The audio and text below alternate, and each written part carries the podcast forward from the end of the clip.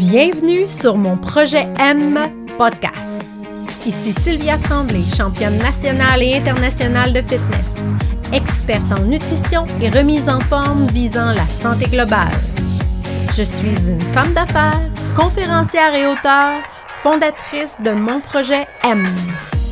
Passionnée, amoureuse de la vie, ma mission est d'aider les gens à être plus en forme et en santé. Chaque semaine, je vous parlerai d'un sujet inspirant avec des invités qui sauront vous motiver et vous aider à sortir de votre zone de confort. Vous voulez vous surpasser? Vous voulez améliorer votre vie, vos finances et vos relations? Pour cela, il faut être déterminé et savoir vraiment ce que l'on veut. Être clair avec vos intentions est la clé du succès. Êtes-vous prêt? Ça commence maintenant.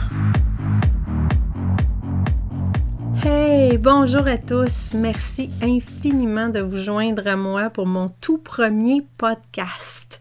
Je suis si heureuse. C'est un projet que je pense faire depuis très très longtemps et que je repousse toujours pour mille et une raisons. Euh, la première étant euh, la gêne, en fait. Euh, pour ceux qui me connaissent très bien savent que malgré mon allure de personne sûre de moi, ça cache une gêne et vous allez comprendre tout au long de mes podcasts parce que je vais, je vais vous parler de différents sujets, dont aujourd'hui même vous parler un petit peu de mon enfance et vous allez comprendre pourquoi je suis une personne un petit peu plus solitaire ou euh, gênée euh, à ma façon. Alors pourquoi j'ai décidé euh, de créer mon podcast? C'est que au fil des ans, j'ai réalisé que j'avais beaucoup à raconter, que mon parcours personnel avait un impact sur les gens qui m'entourent et je me disais que probablement qu'en faisant un podcast et que d'autres personnes pouvaient euh, en bénéficier et écouter euh, euh, mes péripéties, mes histoires et se reconnaître un petit peu dans ça. Mais aussi, j'ai beaucoup, beaucoup de gens qui m'entourent, qui ont vécu eux aussi toutes sortes de, de mésaventures, que ce soit au niveau personnel, au niveau de la santé, et qui s'en sont très bien sortis. quand on dit que les épreuves nous rendent plus forts, ben c'est, très vrai. Et puis quand on est dedans, souvent, on le réalise pas, mais c'est après qu'on voit la lumière au bout du tunnel et qu'on se rend compte que on a vraiment beaucoup de force en soi. Donc, tout au long de mes podcasts, euh, vous allez voir, je vais avoir différents invités qui vont venir parler de leur parcours, euh, de leur message de réussite aussi, comment, ils ont fait pour arriver où ils sont aujourd'hui. Puis c'est vraiment, vraiment très inspirant. Moi, j'ai des gens qui m'ont raconté euh, certaines choses que je ne croyais pas et qu'on se console quand on se compare, comme on dit, mais vraiment, je crois que on, a tous quelque chose à apporter les uns aux autres. On le sait, on peut tomber très bas, mais comment remonter en force, que ce soit dans nos relations, dans notre travail, dans nos finances, même au niveau de la santé. Euh, donc, semaine après semaine, euh, je vais avoir beaucoup à vous raconter, puis mes invités aussi vont avoir beaucoup à vous transmettre euh, de, cette force, euh, des histoires passionnantes, des histoires qui vont vous inspirer, j'en suis convaincue. On a souvent tendance à regarder les choses de l'extérieur, puis se dire euh, mais que c'est pas possible pour nous. Euh, on se dit, ah, j'aimerais tellement ça avoir ce genre de vie-là, j'aimerais avoir autant d'amis. Euh, on regarde les autres en se disant, ah, que j'aimerais réussir comme lui ou comme elle. On se rend pas compte tout, tout ce qu'on a en soi qui peut nous permettre, nous aussi, de, de vraiment aller de l'avant. Il faut juste arrêter d'avoir peur. La peur, ça nous bloque, ça nous empêche d'avancer. Et d'arrêter de se dire ah oh, je serai jamais comme ça je pourrai jamais réussir euh, j'atteindrai jamais le succès ça c'est des pensées euh, négatives qui vous empêchent d'aller de l'avant qui vous empêchent c'est comme si vous programmez votre cerveau à se dire que c'est impossible Donc, comment ça peut l'être si vous-même, vous n'êtes pas capable de programmer votre cerveau en lui disant oui, c'est possible, oui, je suis capable. Donc, vous allez voir que tout est possible. Parce que quand on veut vraiment quelque chose, il faut travailler. Ça n'arrivera pas tout seul, mais il faut faire les étapes pour y arriver. C'est-à-dire, si on veut du changement, il faut faire des choses qu'on n'a jamais faites. Parce que si on répète et on répète toujours les mêmes choses, puis que ça ne fonctionne pas, mais ça ne fonctionnera jamais. Il faut changer, il faut essayer autre chose. Des fois, ça va être des choses qu'on va avoir peur, qu'on va avoir peur d'être jugé, euh, qu'on va avoir peur de, de, se tromper. Mais si on ne les essaye pas, on n'avancera pas plus, on va toujours rester au même endroit. C'est votre façon de faire, votre attitude qui peut vraiment tout changer. Il s'agit d'être clair, de savoir vraiment ce qu'on veut, puis aller de l'avant vers ce que vous voulez, vers le but que vous voulez. Il faut savoir aussi s'entourer des personnes qui vont pouvoir vous aider à se rendre, c'est-à-dire des personnes positives. Si certaines personnes alentour de vous, par exemple, vous disent Oh, mais as-tu pensé à ci? As-tu pensé à ça? Oui, mais il pourrait arriver ci, il pourrait, il pourrait arriver ça. C'est dommage, mais c'est des gens qui vous empêchent d'évoluer. Donc, entourez-vous de personnes positives, de personnes qui vont vous aider à vous élever vers votre objectif ultime.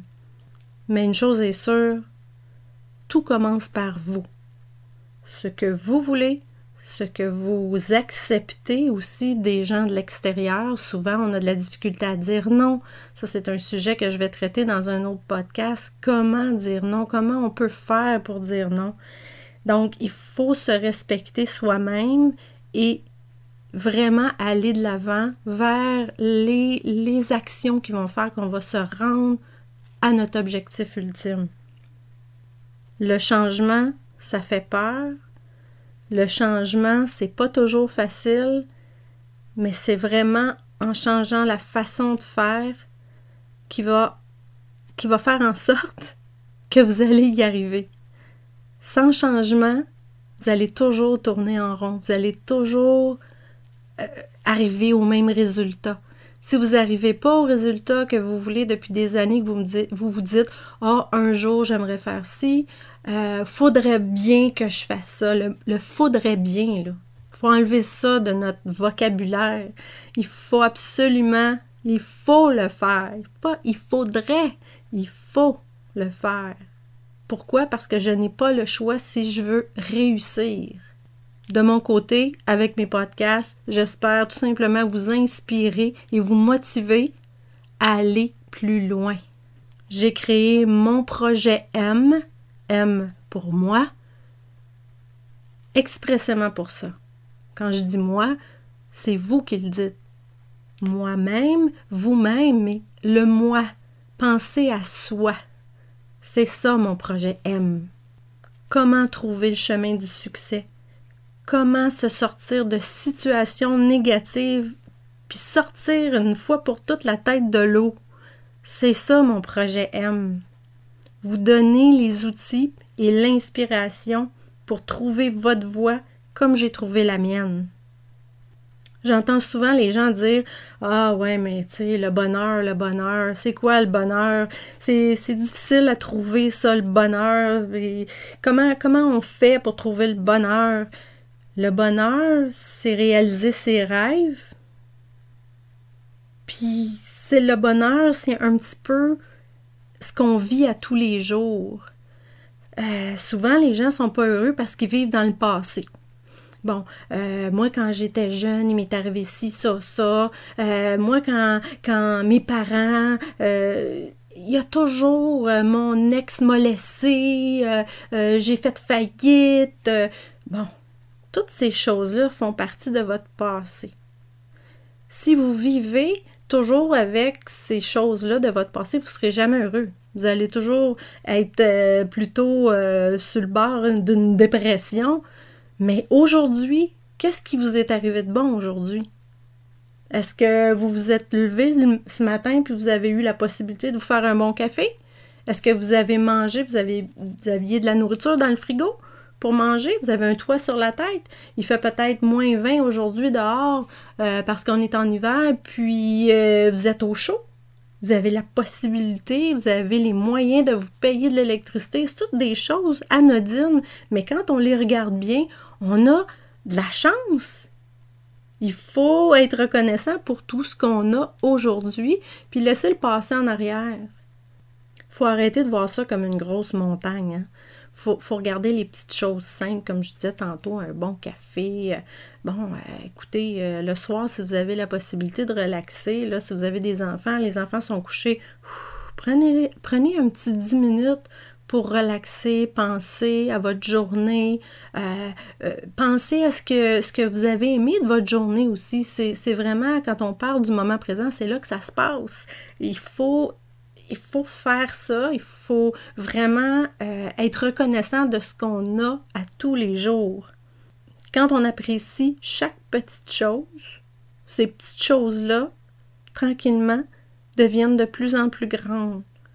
Le, positif attire le positif, on le sait, euh, j'ai pas inventé ça, euh, on entend parler à tous les jours, on entend parler partout, et c'est vrai il faut commencer à regarder le positif, toujours le côté positif. Le verre est à moitié plein, n'est pas à moitié vide. C'est difficile parce que souvent, l'être humain, malheureusement, on a cette fâcheuse façon de toujours voir le côté négatif euh, des choses. Mais aussitôt qu'on commence à voir le côté positif, qu'on commence à apprécier chaque petite chose de la vie, on commence à être plus heureux. Le bonheur, c'est quelque chose qui s'apprivoise à tous les jours. C'est comme un genre de cercle vicieux, mais dans le bon sens. Je veux dire, plus je suis contente des petites choses de ma journée, plus ça devient contagieux, plus je suis contente. Et ça prend un certain temps à avoir des habitudes. Moi, je me rappelle au début, ce que je faisais, c'est quand j'avais une pensée négative, je disais stop, cancel et je repensais à la même chose, mais dans la version positive. Ça m'a pris un certain temps et ça m'arrive encore des fois de le faire. Je ne suis, pas, la perfection incarnée, là, moi. Mais c'est ce que je faisais. C'est que je disais stop. Cancel cette pensée-là. Et puis là, je me la redisais, mais en positif. Et à chaque fois que je repensais à cette chose-là de façon négative, je faisais la même chose. Mais après un certain temps, pouf, la pensée négative de cette chose-là en particulier, parce qu'on peut en avoir plusieurs dans une journée là, ou dans, une semaine, mais ça, brisait le cercle vicieux de pensée négative et transformait en positif. Après un certain moment, notre cerveau commence à nous croire. Et là, il change son... On va utiliser un, anglicisme, mais ça change le mindset puis, on commence à voir de plus en plus les choses de façon positive. Maintenant que je vous ai parlé un peu plus du positif-négatif, vous allez peut-être un peu mieux comprendre quand je vais vous parler euh, de mon vécu. Euh, moi, je viens de la rive sud de Montréal, à La Prairie, une petite ville euh, à l'ouest de Brossard. Pour ceux qui connaissent pas ça, bon, mes parents à l'époque étaient pas très riches, on vivait dans un petit 4,5. Puis, euh, toute petite, j'avais du talent. J'avais du talent pour plein, plein, plein, plein de choses. Entre autres, pour la danse. Euh, mes parents m'ont inscrit à des cours de ballet à l'âge de 4 ans. Mais j'étais tellement une petite fille hyper active, le TDAH, TDAH. On n'entendait pas parler de ça euh, il y a presque 40 ans. Mais c'était, vraiment moi. Donc, j'écoutais pas les consignes ni rien, mais j'avais du talent. À 5 ans, de 5 ans à 7 ans, j'ai fait du patinage artistique. À 8 ans, j'ai repris le ballet classique avec les ballets de jazz. Euh, j'adorais bouger, j'adorais danser.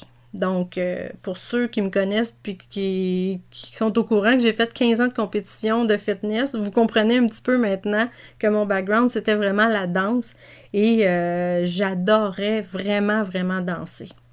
J'étais, euh, bon, dans une troupe, une école de danse, mais j'aimais surtout faire des solos de danse. Donc, euh, j'étais comme la petite, euh, j'étais la plus jeune à l'école de danse, et puis j'étais comme la petite, euh, petite vedette à ce moment-là. Si je retourne encore un petit peu plus bas dans le temps, c'est-à-dire à, l'âge de 2 ans, 3 ans, bon, j'ai été comme j'ai eu comme un genre de diagnostic d'enfant surdoué. Euh, moi, je me souviens à peine de certaines petites choses parce qu'à l'époque, euh, je parlais déjà. Je parlais beaucoup même. Euh, j'ai commencé à parler un petit peu avant l'âge d'un an. Je parlais énormément. J'étais capable de faire des phrases complètes et tout ça.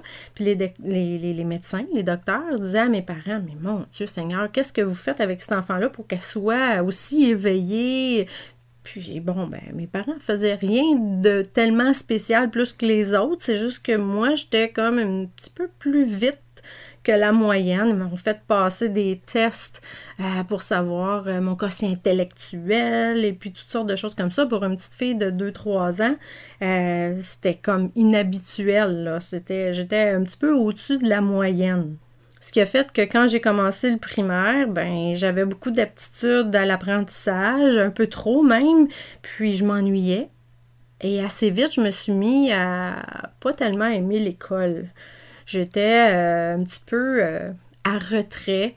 Euh, j'avais pas beaucoup d'amis. Tout, tout ce qui est typiquement des, gens qui sont un peu surdoués, j'avais, j'avais ce profil-là. Donc, j'avais pas beaucoup d'amis. Et assez vite, euh, bon, j'étais timide et euh, les autres se sont mis à, se moquer de moi. On riait de moi. On me poussait. On me tirait les cheveux. On me criait des noms. Euh, écoute, donc très jeune, à partir, je dirais, du deuxième primaire, j'ai commencé à être victime d'intimidation à l'école et ça s'est poursuivi ça jusqu'en secondaire 5. J'ai même eu des professeurs euh, au primaire, troisième année, quatrième année et en secondaire 1 euh, qui ont pas tellement été gentils avec moi parce que j'avais de la difficulté euh, à être devant la classe, faire des exposés oraux ou on me demandait d'aller devant la classe pour lire et je figeais, j'étais hyper nerveuse, j'étais gênée et j'étais pas capable. Donc euh, là, j'étais la risée de la classe. Même le, professeur s'en, rajoutait par-dessus et euh, riait carrément de moi. Donc j'ai eu ça assez difficile, moi, à l'école, je pourrais vous dire. Et je sais pas combien de fois durant mon secondaire, entre autres, que j'ai voulu laisser euh, l'école. les autres élèves étaient pas gentils avec moi c'était, c'était pas facile. Et je comprends aujourd'hui les jeunes euh, qui sont euh, au niveau du secondaire, puis même, même du primaire, il y a des tout jeunes qui sont intimidés. Et j'imagine que euh, c'est encore pire probablement aujourd'hui que ça l'était à l'époque. comment est-ce qu'ils peuvent vivre ça? Moi, je me, je me, souviens là, comment je me sentais, que je voulais pas aller à l'école, je voulais... Ah, c'était épouvantable. Donc, euh, je, compatise vraiment beaucoup avec les jeunes aujourd'hui qui, vivent ce, même, euh, même situation-là. Et euh, je peux vous dire que moi, ça m'a suivi longtemps, longtemps dans ma vie. pourquoi je me sentais pas comme les autres, pourquoi je me sentais... pourquoi on riait de moi? Qu'est-ce que j'avais, moi? Je, je comprenais pas. Je, je comprenais vraiment pas qu'est-ce qui se passait. Puis plus ça allait, plus je me renfermais sur moi-même. Et euh, bon, comme je disais, j'avais pas beaucoup d'amis, tout ça, donc euh, c'était très, très, très difficile. Bon, ben, à cause, à cause justement de tout ça, le rejet et tout ça, ben, je me suis un petit peu euh, jetée dans les sports. À l'école, bon, mon, mon cours favori, c'était l'éducation physique. J'ai toujours été assez athlétique et je performais dans les sports. Mais encore là, c'était toujours plutôt des sports euh, individuels, comme j'aimais beaucoup euh, la natation. Euh, tous les sports d'athlétisme où je devais performer individuellement, c'était, c'était vraiment mes forces. À chaque fois qu'il y avait en éducation physique, on faisait un sport d'équipe comme le volleyball, le handball, le basketball, j'étais toujours la dernière choisie de toute façon. Euh, j'étais vraiment mis à part complètement et c'était, c'était pas drôle. Donc, j'ai opté pour des sports qui était plus individuel. Comme j'ai fait un peu de gymnastique, mais pas, j'ai jamais été dans un club de gymnastique, mais quand j'étais en gymnastique dans les cours d'éducation physique, c'était facile pour moi parce que euh, j'avais, j'avais ce côté-là euh, très développé. Au secondaire, euh, j'ai fait un secondaire 1 et secondaire 2 dans une école privée euh, à la prairie, qui est le Jean, de Lamennais. Et euh, bon, euh, rendu en secondaire 2, j'avais un choix à faire, qu'est-ce que je voulais faire dans la vie, tout ça. Puis tout m'amenait vers ce qui était plus artistique. Donc, et je travaillais déjà dans un salon coiffeur. Euh, qui était le salon coiffeur où ma mère allait se faire coiffer. Puis le maître coiffeur à l'époque avait dit à ma mère Votre fille, elle a des aptitudes. Il m'avait vu jouer avec les, têtes de marotte qu'on appelle, euh, qu'on apprend justement les coupes de cheveux et les coiffeurs et tout ça.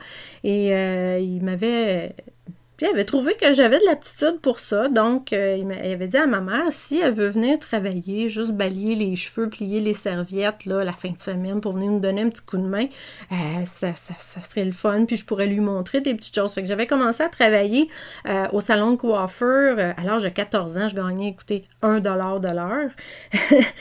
et j'avais pas ma carte d'assurance sociale encore à l'époque, puis il me donnait 1 dollar de l'heure. Donc, j'avais commencé à travailler tout ça. Puis, euh, quand je suis arrivée en secondaire 3 à la polyvalente, et eh bien là, c'est là que j'ai vraiment commencé à regarder là, pour des cours de formation esthétique coiffure en secondaire 3, quand je suis arrivée à la polyvalente, oh my God, ça, ça a été tout qu'un choc. Premièrement, ma mère, surtout ma mère, voulait absolument pas que j'aille à la polyvalente parce qu'elle disait, bon, c'est tous des petits bums qui vont là, ça apporte des jeans, nanana, nanana. Bon, ok, ma mère faisait mes vêtements. Demandez-vous pas où j'ai pris mon talent de couture et pourquoi aujourd'hui je fais des maillots pour les, toutes les filles de fitness et tout ça. Euh, ma mère faisait mes vêtements. Mais je vous l'ai dit, mes parents n'avaient pas beaucoup de sous. Donc, euh, on achetait les tissus qui étaient moins à la mode, euh, des restants de, de lignes de l'année précédente, des patrons aussi qui étaient passés, passés date, on va dire ça comme ça. Donc, je me retrouvais avec des belles petites jupes circulaires jaunes à poids noirs pour aller à la polyvalente quand tout le monde était en jeans. Rien pour m'aider. Rien pour m'aider de, encore une fois, me faire mettre de côté, faire rire de moi. Euh, bon, euh, la petite comptine comme comptait à l'époque, c'est Tremblette, la galette, ta piscine, c'est pas bête. Je la répéterai pas deux fois celle-là. Et là, ben c'est ça. Encore une fois, j'avais pas beaucoup d'amis. J'étais vraiment tout seul dans mon coin. Je faisais ma petite affaire. bon, j'avais une amie en secondaire 3, puis euh, bon, ça allait, ça allait bien, on faisait les cours ensemble, tout ça, puis euh, euh, quand l'été est arrivé, on s'est perdu de vue. Et quand, au retour en secondaire 4, moi, durant l'été, j'avais pris un petit peu de poids. J'avais pris, je pense, l'équivalent de une quinzaine de livres. C'est quand même, quand même pas mal, là, dans les vacances d'été. puis, elle, s'appelait Chantal, avait perdu du poids parce qu'elle était plus ronde que moi. Euh, au cours de la troisième année. Et euh, là, moi, je suis arrivée à l'école, puis je me trouvais là, potelée. Euh, bon, je n'étais pas si grosse que ça, là. Je pesais 115 livres. Hein? Mais quand même, à l'époque, j'avais l'habitude de peser 105 environ. J'étais pas musclée, j'étais une adolescente. Et là, je me suis dit, il faut absolument que je perde ce poids-là parce que c'est pas vrai qu'en plus, les gens qui rient de moi et qui me mettent de côté, je ne vais pas leur donner un autre sujet à mon sujet. Donc, à l'époque, euh, je ne savais pas comment faire une diète, alors je me suis dit, j'arrête de manger. Je vais perdre du poids si je ne mange pas. Et là, je me suis mise à faire ce qu'on appelle aujourd'hui de l'anorexie. Et l'anorexie, on n'en parlait pas à l'époque. C'était pas connu. Mais pendant une année presque complète, je ne mangeais presque rien. J'ai baissé mon poids en bas de 100 livres. Je suis baissée à 97 livres. Et en plus de ne pas manger beaucoup, quand je dis pas manger beaucoup, là, c'est à peu près 2-3 croques de pommes pour déjeuner, un berlingot de lait. Hmm, je le buvais même pas tout, je pense, euh, pour dîner. Euh, dans l'après-midi, j'allais dans la, la, machine distributrice, puis je me, prenais un sac de, de au, au barbecue et j'en mangeais à peu près la moitié. Quand j'arrivais pour souper le soir, ben là, je disais à ma mère que j'avais grignoté dans l'après-midi, que j'avais pas faim pour souper. Elle me forçait pour que je mange un peu. Je mangeais deux, trois bouchées, puis ça arrêtait là. Là, je voulais vraiment, vraiment perdre. Je me mettais à faire euh, de la corde à danser, beaucoup, beaucoup de cordes à danser, des redressements assis à tous les soirs. Je pouvais faire jusqu'à 1000 redressements assis le soir. 1000. Pensez-y, là. J'avais des beaux abdos, mais j'étais vraiment maigrichonne. J'avais plus de seins. J'étais. Mon visage était pas très très beau. J'avais la peau sèche, je perdais mes cheveux. Là, j'ai commencé à avoir peur. Puis comme je vous dis, on n'entendait pas parler d'anorexie à cette époque-là. Donc, euh, j'ai. le, temps des fêtes approchait. Et puis, euh, j'avais un petit chum à l'époque, puis sa mère, faisait tellement euh, de la bonne bouffe que je me disais, bon, là, c'est le temps des fêtes, je vais me gâter, je vais manger de, la, tourtière, je vais manger des desserts, puis c'est pas grave. J'étais pas capable de manger. Je me mettais une bouchée dans la bouche, puis le cœur me levait. Et là, je me suis dit, c'est pas normal, là de pas être capable de manger. C'est une chose de pas vouloir manger, mais de pas être capable de manger. Là, je réalisais que j'avais vraiment un problème. Après les fêtes, j'avais une mission. Recommencer à manger. Mais je savais toujours pas quoi manger. Je savais pas qu'est-ce qui était sain. Je savais pas. Tu sais, mes parents à l'époque, ils connaissaient pas ça tellement non plus. J'avais quoi, 16 ans? 15-16 ans?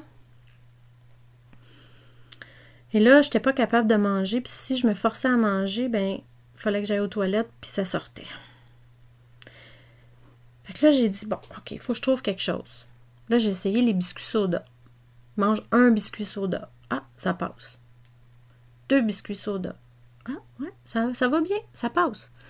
Trois biscuits soda, quatre biscuits soda. Et voilà, jour après jour, j'ajoutais des biscuits soda ce qui a fait en sorte qu'après un certain temps, ben, j'étais capable d'en manger assez pour équivaloir dans mon estomac à assez de nourriture. Et là, j'ai commencé à ajouter différentes choses. J'ai commencé à manger un petit peu de poulet avec des légumes, ainsi de suite, jusqu'au jour où euh, j'ai réussi à manger et à reprendre un petit peu de poids parce que là, à 97 livres, c'était vraiment, vraiment pas simple, mon affaire.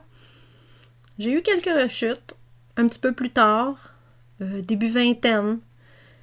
Mais à ce moment-là, on entendait parler de, l'anorexie, puis j'ai réalisé que c'était ça mon problème. Et puis par la suite, j'ai commencé à m'entraîner, j'ai commencé à travailler euh, dans un gym comme instructeur d'aérobie. Et puis là, ça s'est placé. J'ai plus jamais, ça n'a plus jamais arrivé que je retombe dans cette euh, façon malsaine de m'alimenter. C'était un petit moment de ma vie que, que je suis pas fière, mais en même temps, euh, c'était l'ignorance. Euh, je connaissais pas ça, mais aujourd'hui, je suis plus apte à aider les gens qui ont des problèmes de désordre alimentaire. Parce que je l'ai vécu, parce que j'ai réussi à m'en sortir moi-même sans savoir vraiment ce que j'avais. Je pouvais pas mettre un nom là-dessus, mais j'ai réussi. Donc, par ma force de caractère, par mon, on va dire, mon intelligence, parce que je réalisais vraiment que c'était pas, pas sain ce que je faisais, mais je m'en suis sortie. C'est à l'âge de 24 ans que j'ai vraiment commencé à travailler dans, les, les, gyms. Je travaillais pour Nautilus Plus et je donnais des cours de step. Et euh, je peux vous dire qu'au départ, euh, c'est le, gérant du gym qui m'avait parlé euh, Ah, j'allais, j'allais faire les cours. Moi, j'étais comme une cliente. Là. Puis il dit Ah, t'as du rythme, on a besoin d'un instructeur, est-ce que ça te tente? je dis Moi? Moi, je vais aller devant tout le monde, là. Il y a une trentaine de personnes, là. Puis je vais donner un cours. Non, non, non, non, non, non. Moi, je suis ben trop gênée pour ça. Oublie ça de suite. et puis insister, insister, puis me dire écoute, tu vas avoir toutes les formations gratuitement, tu vas, tu vas pouvoir commencer, puis euh, donner des cours dans tous les, les gyms de Nautilus Plus. Puis euh, on était vraiment convaincu que moi j'avais tout ce qu'il fallait. Mais c'est la première fois de ma vie que j'ai pas écouté ma peur. J'ai pas écouté ma petite voix qui me disait T'es pas capable, t'es pas assez bonne, t'es ben trop gênée. Je l'ai pas écouté. J'ai dit oui. J'ai décidé de foncer. C'est la première fois de ma vie que j'ai décidé de foncer. Et là, je suis allée prendre toutes les formations. Et quand j'ai été prête, écoutez, j'en faisais des cauchemars la nuit. À l'époque, c'était des cassettes. Hein, on n'était pas encore rendu au CD, c'était des cassettes. Puis je rêvais la nuit que je mettais la cassette dans l'appareil, puis le, elle se débobinait toute. Euh, je rêvais que je tombais en bas parce qu'il y avait comme une genre de petite plateforme là, pour l'instructeur en avant. Je tombais en bas de la plateforme en, plein visage. Euh, les gens riaient de moi. Euh, bon, il n'y a rien que j'ai pas fait. Et, le jour où j'ai donné mon premier cours, le cœur me débattait. Et là, non seulement j'arrivais dans un cours où moi j'étais comme les autres. J'étais euh, une cliente du gym qui, venait prendre le cours de step du midi. Et là, du jour au lendemain, c'est moi qui est en avant. Et c'est moi qui donne le cours là. Personne ne me connaît vraiment parce que je parle pas. Moi, je suis bien trop gênée. Je suis dans le petit coin, puis quand le cours est fini, je m'en vais. Et là, ils me voient, puis ils font comme? Ben, c'est la fille qui est dans le cours d'habitude. C'est elle qui donne le cours aujourd'hui. Ah bon?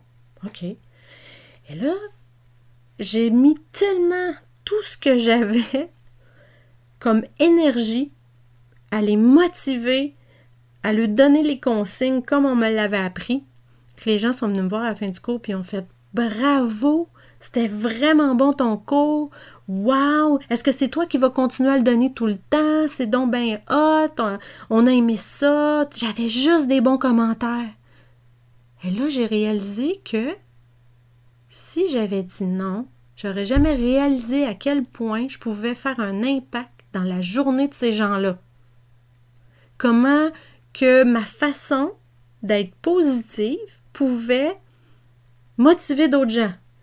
Je, vous le dis, là, j'en revenais juste pas. Et à partir de ce moment-là, ça a été comme une révélation et j'ai commencé à aider les gens à être plus en forme, à être motivés, à vouloir faire quelque chose de mieux pour faire la différence.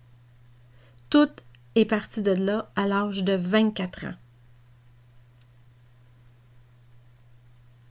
Alors quand je vous dis qu'il faut surpasser nos peurs, qu'il faut arrêter de, se mettre des idées euh, négatives, qu'on n'est pas capable, qu'on ne sera pas bon, que les gens y apprécieront pas ou quoi que ce soit, ça c'est nous, ça c'est nous qui se met ces idées-là dans notre tête. Et le jour qu'on arrête de faire ça, puis qu'on fonce, puis qu'on fait ce qu'il faut pour avancer, ça fonctionne faut pas avoir peur du changement. Faut faire des choses différentes si on veut avancer. Oubliez jamais ça. En travaillant chez Nautilus Plus, ça m'a permis de rencontrer différentes personnes. Puis, euh, bon, j'ai fait de la danse quand j'étais jeune, je vous l'ai dit, et je voyais souvent à la télévision les compétitions d'aérobie sportive. C'était très, très, très populaire dans les années 90, début 2000. Euh, et j'aurais tellement voulu faire participer à ces compétitions-là, mais il n'y en avait pas ici au Québec. Ce qui fait que euh, en 1995, je suis déménagée en Estrie. Bon.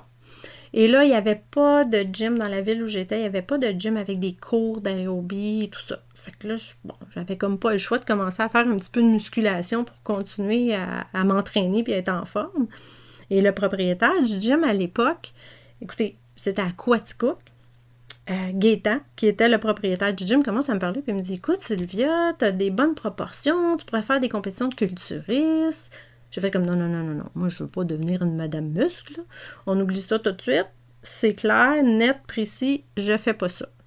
Ben, il dit Je vais te faire un programme, tu vas t'entraîner, puis on va regarder ça. Fait qu'il me fait un programme, mais moi, dans ma tête, Regarde, il n'est pas question que je pousse des charges énormes puis que je devienne musclée il n'y en était pas question. Je voulais rester petite.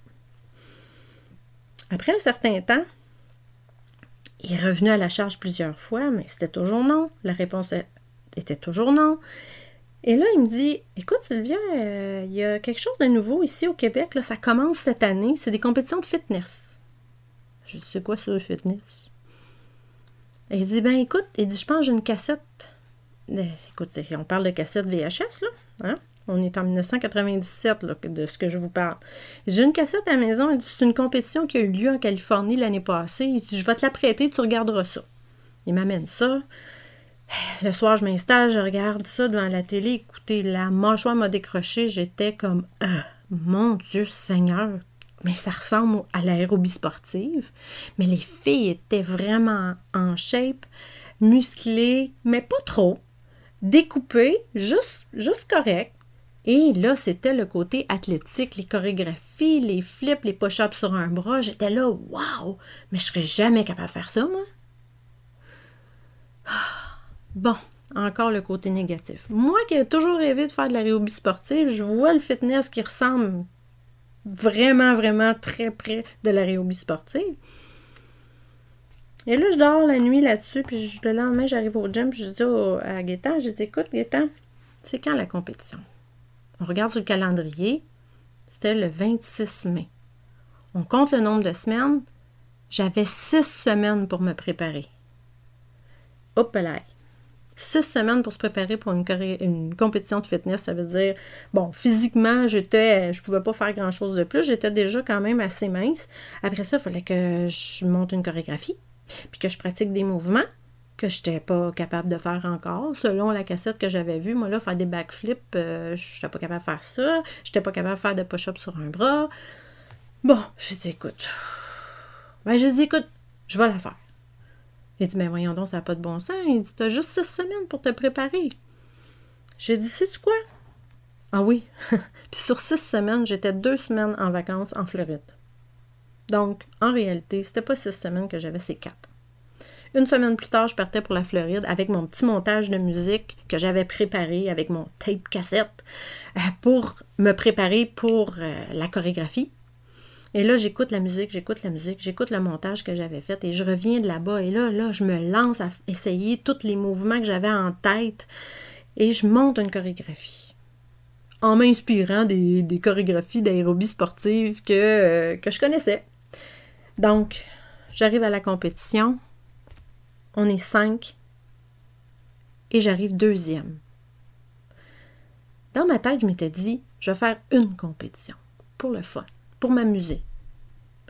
Cette compétition-là a changé euh, bien des choses dans ma vie parce que j'ai fait des compétitions de fitness pendant 15 ans.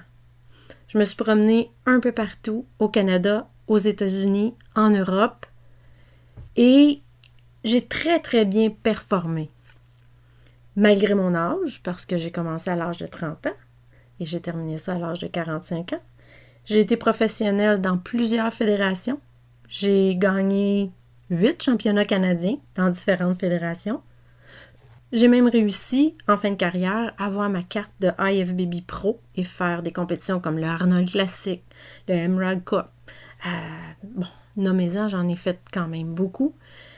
Euh, vous pouvez voir sur mon site web si vous voulez euh, toute la liste, euh, sylviatremblay.com. Et j'ai adoré. J'ai adoré faire ces compétitions-là, voyager, rencontrer des gens. je pourrais vous en parler encore des heures, mais été pour moi des très, très belles années de ma vie. J'en ai profité. Et si c'était à recommencer, je referais exactement la même chose. Mais tout ça a commencé le jour où j'ai donné mon premier cours de STEP chez Nautilus Plus à Boucherville. Tout ça pour vous dire qu'il faut croire en soi, il faut croire en nos rêves, il faut se fixer des objectifs. Écrivez-les vos objectifs et trouvez une façon d'y arriver coûte que coûte. C'est important. On a juste une vie à vivre. Puis c'est pas en se disant toujours il faudrait bien. Oh, j'aurais donc dû. oh, mais moi, tu sais, j'ai pas eu une, belle enfance, hein? J'ai eu ça dur. Oui, mais aujourd'hui, aujourd'hui, est-ce que ça peut être mieux? Demain? Est-ce que tu peux réussir? Oui, pourquoi pas? Si on s'appuie pas sur notre sort, si on s'apitoie pas sur notre sort, de ce qui s'est passé hier, avant hier, il y a 10 ans, il y a 20 ans, il y a 30 ans, si on pense à aujourd'hui, puis qu'est-ce qu'on peut réaliser demain, tout est possible. Vraiment, tout est possible. Donc, j'espère que mon premier podcast vous a un petit peu inspiré et que ça vous donne le goût d'en savoir plus, euh, de rencontrer euh, mes invités que j'aurai dans les prochaines semaines. Euh, parce que chaque semaine, je vais vous apporter un nouveau sujet. chaque semaine, je vais parler, moi, de, mes expériences et des expériences de mes invités. J'espère que ce sera vraiment vous motiver, vous inspirer, euh, avancer vous aussi.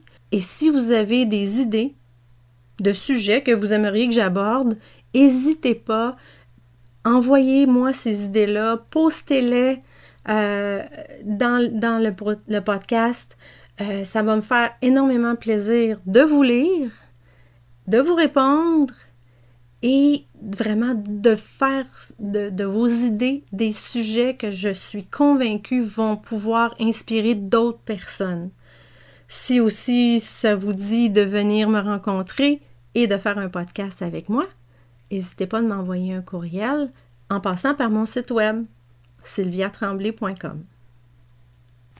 Je suis convaincue que chaque idée, chaque vécu vaut la peine d'être entendu. Il s'agit juste de se lancer, de ne pas avoir peur, et tout est possible. Merci, à la prochaine.